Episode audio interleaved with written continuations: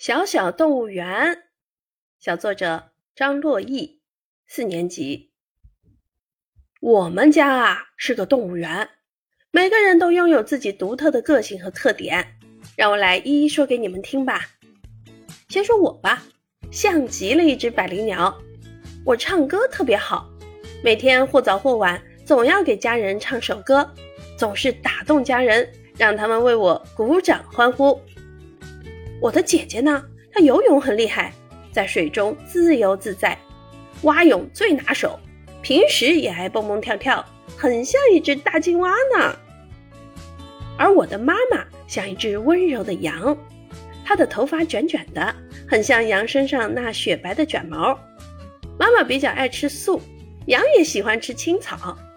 妈妈的脸上总挂着笑容，给我们带来无尽的温柔与快乐。我的爸爸胖胖的，体型有些大，像一只浣熊。这只浣熊高兴了，啥都给你；生气了，可要当心喽。当他开心时，我想吃蛋糕，他爽快的给我买；当他生气时，我只是让他给我作业签个名儿，却发现他脸色不对劲。我的奶奶呢？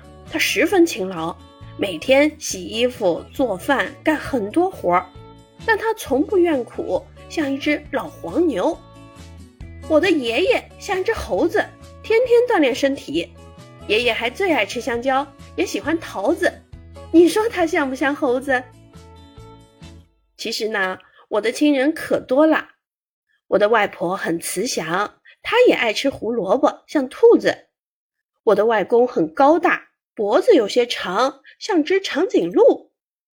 我的阿姨比较胖。像熊猫，舅舅呢身材偏大，有点凶，像老虎。